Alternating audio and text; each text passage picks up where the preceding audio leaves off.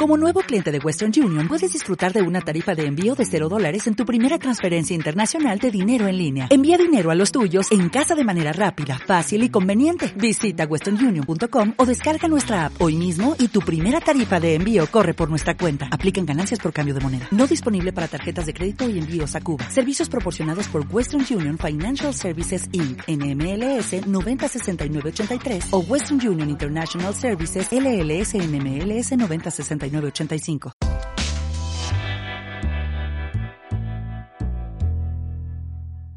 Artículo E-Boletín. Escuela de Administración Pública de Castilla y León.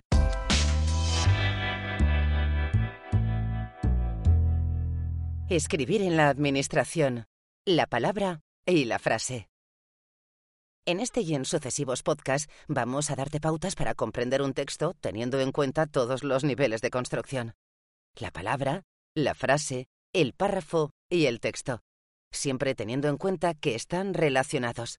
De tal modo que las palabras que elegimos para conformar la frase depende del tipo de texto en el que han de incluirse. No hay que olvidar que, para lograr una eficacia comunicativa de los textos administrativos, debemos conciliar la precisión que impone su carácter institucional con el carácter general del público receptor. En este boletín analizamos los dos primeros niveles, la palabra y la frase. La palabra. Escoge las palabras apropiadas, empleándolas con precisión, desechando los tecnicismos innecesarios y evitando errores léxicos. La inmensa mayoría de las palabras que han de utilizarse en la redacción de los textos administrativos pertenecen al léxico común. No lo confundas con léxico vulgar. Conviene tener en cuenta las siguientes indicaciones.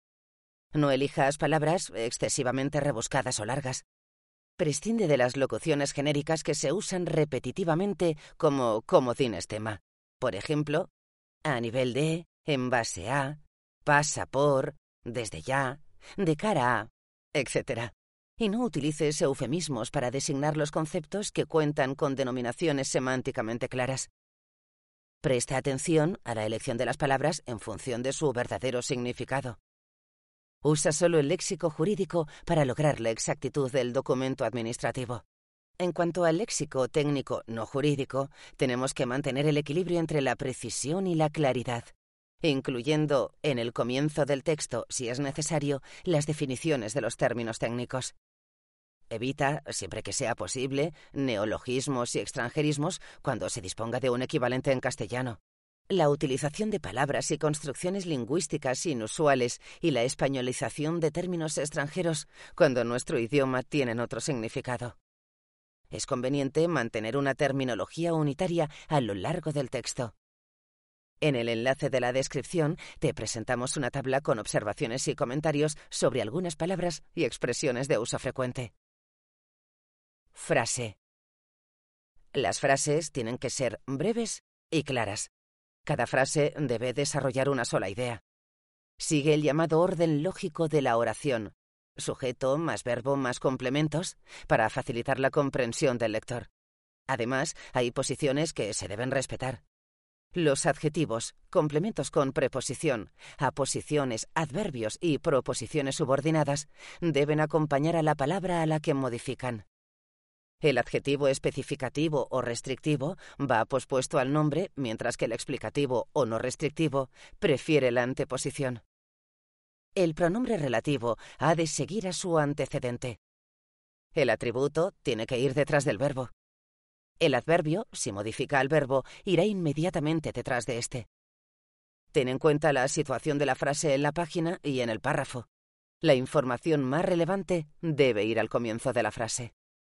No distancies el sujeto del verbo por la interposición de aclaraciones, detalles o expansiones de aquel, ya que dificulta la comprensión por parte del lector. Cuida la extensión de la frase, huye de las oraciones largas, de estructura sintáctica compleja con proliferación de subordinadas, incisos, amplificaciones, etc., porque serán obstáculos que impedirán al lector comprender el texto. Evita el uso de palabras extensas locuciones prepositivas y adverbiales, perífrasis, expresiones superfluas, redundancias e incisos.